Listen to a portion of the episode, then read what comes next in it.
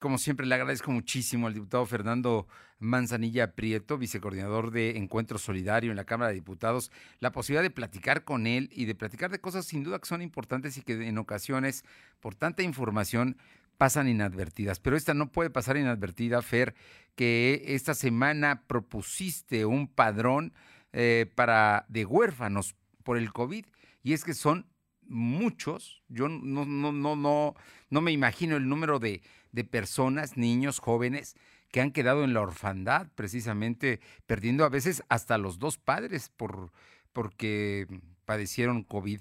Muy buenas tardes y muchísimas gracias, como siempre, por eh, estos minutos y por tu atención.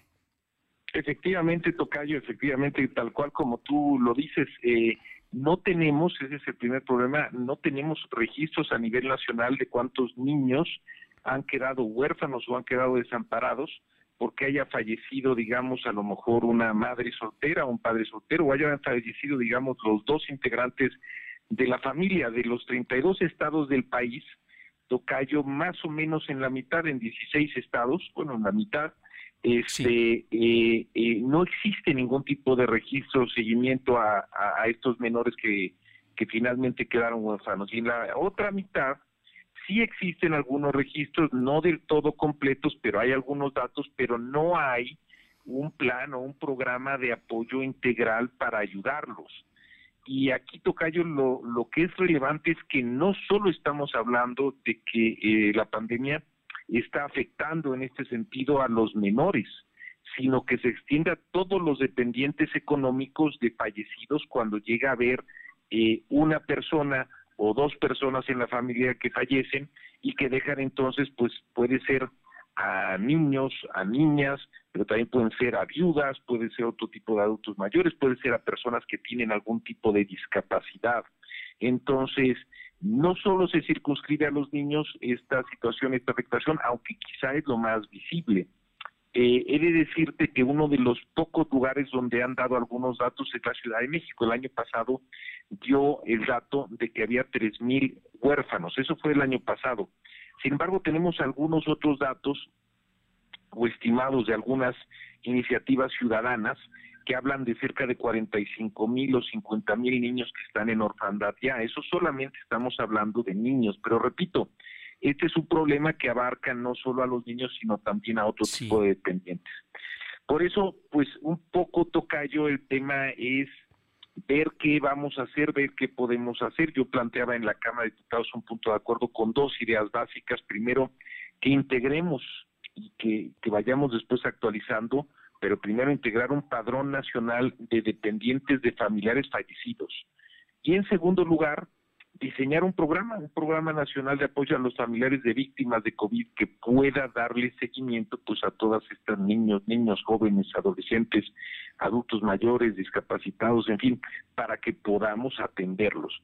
Eh, es uno de tantos, tantos temas, son tantos los temas que derivan de esta pandemia, Tocayo, que, que no, no acabaremos de hablar de todos ellos, pero este es uno que ahí está, y que creo que es importante arrojar un poco de luz y empezarlo a discutir y a trabajarlo. Son las secuelas sociales, esas que, que todavía no sabemos hasta dónde van a llegar, pero que todos los días eh, siguen creciendo. Siguen creciendo el número de fallecimientos en nuestro país.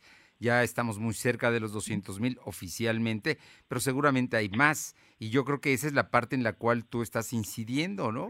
Porque bien es cierto, eh, en ocasiones fallece una persona, pero de esta persona dependen no solamente sus hijos, pueden depender sus padres, pueden depender personas discapacitadas, hermanos, por ejemplo, o, dejan viuda a una persona que, que, no trabajaba, digamos, y entonces aquello se vuelve verdaderamente un problema, o una madre, una jefa de familia, ¿no?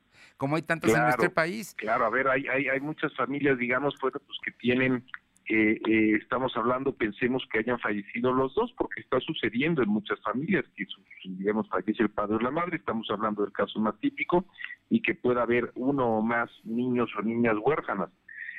Pero no solo es el caso, estamos hablando de madres solteras o padres solteros que estén en la misma situación, que dejen, digamos, a niños o niñas, pero estamos hablando también a lo mejor que el único sustento de la familia para unos abuelitos pues sea el hijo o hija, y que esos, digamos, también fallezcan. En fin, hay todo tipo de combinaciones y por eso yo hablo de dependientes, un padrón nacional, un registro nacional de dependientes de familiares fallecidos por COVID, porque si no, literalmente es gente que queda absolutamente en el abandono. Y ni siquiera estoy hablando, Tocayo, de crear nuevos programas de asistencia o programas de apoyo, sino lo único que estoy diciendo en un principio es registremos, sepamos quiénes son y dónde están. Este, y eso lo podemos y lo, y lo debiéramos de estar haciendo conforme esto va avanzando. Y después, canalicemos programas ya existentes. El gobierno federal tiene un montón de programas sociales, pensemos en programas de apoyo alimentario, programas de carácter educativo, de salud, en fin, varias cosas. Pero, pero también los gobiernos estatales eh, eh, tienen una serie de programas y este tendría que ser un esfuerzo coordinado, así lo estoy planteando entre el DIC nacional y los DIC de los estados, para que a través de la red de programas nacional y estatales que ya existen podamos ir generando un programa nacional de apoyos a estos familiares, que repito, yo en mi estimado no creo que estemos hablando de menos de 100 mil ahorita, este, y quizás seguramente vamos a llegar a los cientos de miles, es decir, no sé, hasta que termine esto, este, pues a lo mejor a los 200 mil, a los 300 mil afectados. Estamos hablando de un universo grande, es un universo amplio, este, eh, si llegáramos a los 300 mil, pues estamos hablando, digamos, de un porcentaje importante de pues, cerca del 2%, 3% de la población, ¿no? Este, no, mis, que están mal, no, del punto 5, punto, punto 3% de la población estaríamos hablando. Pero bueno, el punto es, estamos hablando de muchas personas, de muchos seres humanos, de muchas mujeres, muchos hombres que van a estar en esta situación, pero lo primero que tenemos que hacer es empezarnos a coordinar para tener un registro confiable, eh, para saber cuántos son y dónde están, y después para empezarlos a atender. Fíjate, eh, Tocayo, que hay que recordar, eh, porque hay experiencias exitosas que hemos vivido nosotros en otros momentos, porque hemos tenido desastres importantes en el país, pero por ejemplo, en su momento hubo un programa para los niños damnificados de los sismos, cuando hubo los sismos, grandes sismos de la Ciudad de México. El de 85, por ejemplo. Hubo hubo bebés, niños, niñas, jovencitos, digamos, que quedaron desamparados en aquel entonces, este eh, y que después tuvieron una un, seguimiento este y de programas focalizados para irlos ayudando a salir adelante a lo largo del tiempo. Nos tenemos que asegurar que esta generación de damnificados que pueden ser desde bebés hasta abuelitos o abuelitas, tengan, tengan presentes que cuando lo necesitaron, en el momento del tiempo que esto viene sucediendo, pues que ahí estuvimos como sociedad. Y repito, no requiere recursos adicionales, no requiere programas adicionales, simplemente requiere llevar un orden, registrar quiénes son y después hacer un programa nacional con los programas existentes, tanto federal como estatales. Bueno, yo creo que es un asunto muy, muy importante esto que comentas y por supuesto no es un gasto extra, ¿no? Hay de hecho programas nacionales muy importantes que solamente pueden ubicar perfectamente a la gente que en este momento más lo necesita, ¿no? Yo creo que sería, sería benéfico para todos ellos. Ojalá, Tocayo, y, y, no le quitemos el dedo a este tema, ¿no? Me imagino que tú vas a estar en la gestión de que se tome en cuenta y de que se empiece a trabajar coordinadamente con este objetivo. Vamos a estar en eso, este, incluso te diría yo que a nivel municipal, a nivel de los municipios, es una iniciativa que independientemente de que esto surja, digamos, como una cuestión de carácter nacional eh, o estatal, a nivel de los municipios se puede, o sea, un municipio puede ir tomando también liderazgo en esto y irle dando seguimiento porque puede simplemente ir llevando un recuento. Los municipios, pues a veces saben perfectamente quiénes son los que están en esa situación y pueden ir con su orden y con su información ir generando ese registro y después también ir coordinándose con mm, los gobiernos estatal y federales pues para ir integrando a estas gentes en un eh, digamos en un programa. Ideal hacer un programa nacional pero repito incluso si nos escuchan las gentes en los municipios las autoridades ellos pueden también ir tomando bandera con este asunto. Ya lo creo ya lo creo y bueno los municipios tienen los registros civiles no ellos saben quienes fallecen y pueden, pueden darle un seguimiento al tema. O sea que información hay. Eh, Tocayo, yo antes de despedirnos, porque yo sé que siempre estás atareado y ahorita están ustedes con mucho trabajo. Hoy, de hecho, terminaron en la madrugada, porque hoy se aprobó o legalizó eh, el uso industrial y también lúdico de la cannabis. Y bueno, ah, hay un detalle que a mí me pareció grotesco ver a un diputado, creo que de Morena, eh, forjar eh, ahí en la, máxima tribuna de este país, que es San Lázaro, un, un carrujo o churro de marihuana, ¿no? Como, como un asunto así de que me parece un exceso. Pero bueno, más allá de esos detalles que son anécdota, eh, lo importante es que tomó una decisión la Cámara de Diputados. ¿Nos puedes explicar de qué se trata y hacia dónde va?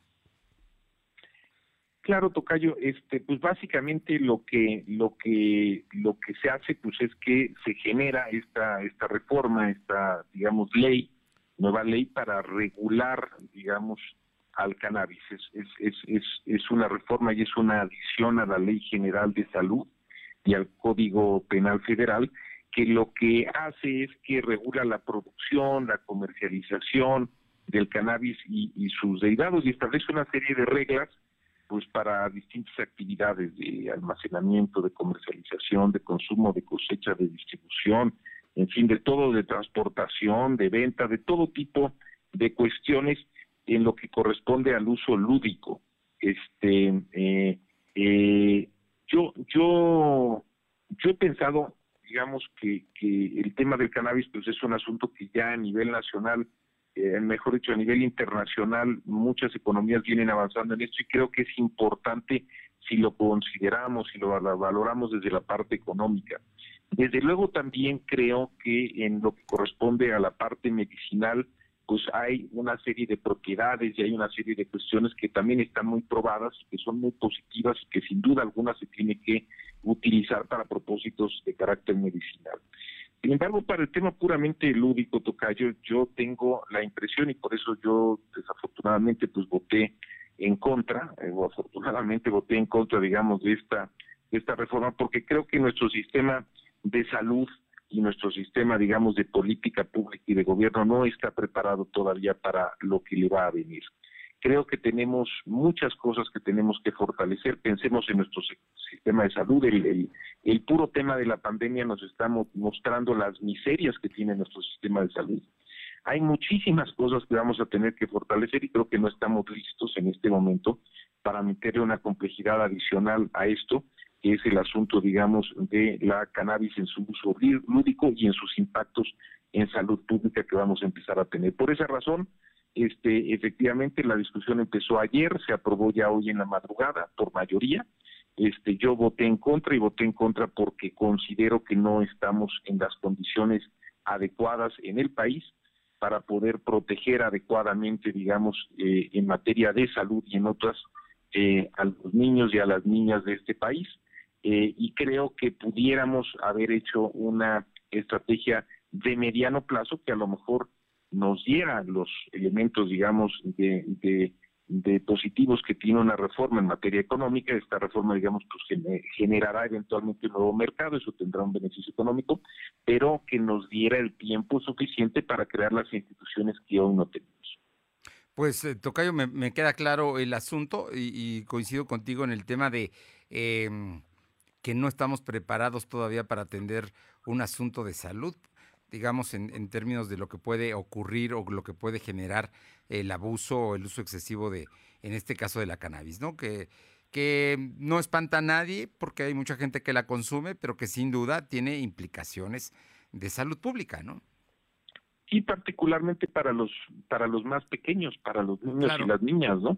Sí, este, los jovencitos, los, jóvenes, los adolescentes. Hay una serie de cosas para las que no estamos preparados. Si no estamos preparados con un sistema de salud que atienda adecuadamente la pandemia, imagínate, y la vacunación, pues imagínate si vamos a estar preparados para esto que, se venga. Suena muy bien, eh, suena muy progresista, llamémoslo así, suena, digamos, como sexy que suba un diputado y se eche, como tú dices, su carruco de marihuana ahí, pero pues realmente ese no es el tema, pues el tema no es el show que podamos hacer, el tema es cuáles son las condiciones en términos de salud y de bienestar para la población de México. Sí, ¿cómo repercutirá en la salud de México? Y aquí estamos hablando de que a nivel de escuelas, a nivel de niños, ahora que no ha habido, que no hay clases presenciales, pero ahí son lugares eh, donde muy posiblemente se genere precisamente ahora que se permita esto.